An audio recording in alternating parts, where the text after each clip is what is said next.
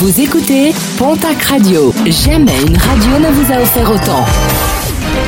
L'information locale à 9h, c'est sur Pontac Radio. Bonjour Jean-Marc Courage Sénac.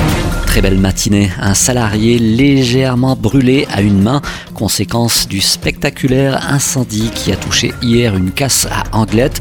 Deux autres salariés ont également été légèrement intoxiqués par les fumées visibles à plusieurs kilomètres. Le sinistre serait parti depuis le réservoir d'un véhicule. Les dégâts matériels très importants sont en cours d'évaluation.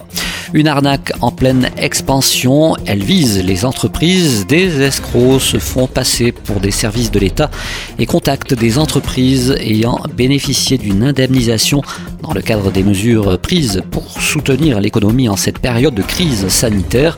Escroc qui indique à l'entreprise que cette indemnisation a été reversée à tort. Il demande ensuite à récupérer le montant sur un compte avant de disparaître. La Directe a mis en place une page d'alerte que vous pouvez consulter si vous avez été victime de ce type d'escroquerie.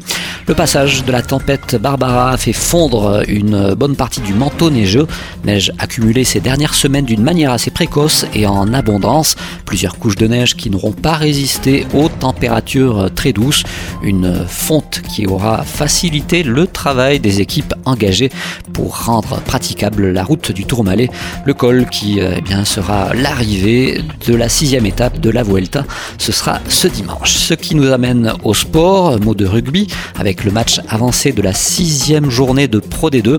Mont-de-Marsan reçoit ce soir l'équipe de Nevers, coup d'envoi de la rencontre à 20h45, un match qui sera retransmis en direct sur Canal Plus Sport. Et puis euh, toujours en rugby, un mot de Fédéral 1 avec euh, le match programmé euh, ce week-end et qui devait opposer Tyros à Saint-Jean-de-Luz, un match qui a été reporté. L'effectif landais est toujours touché par des cas de Covid. Le match a été reprogrammé au 1er novembre prochain.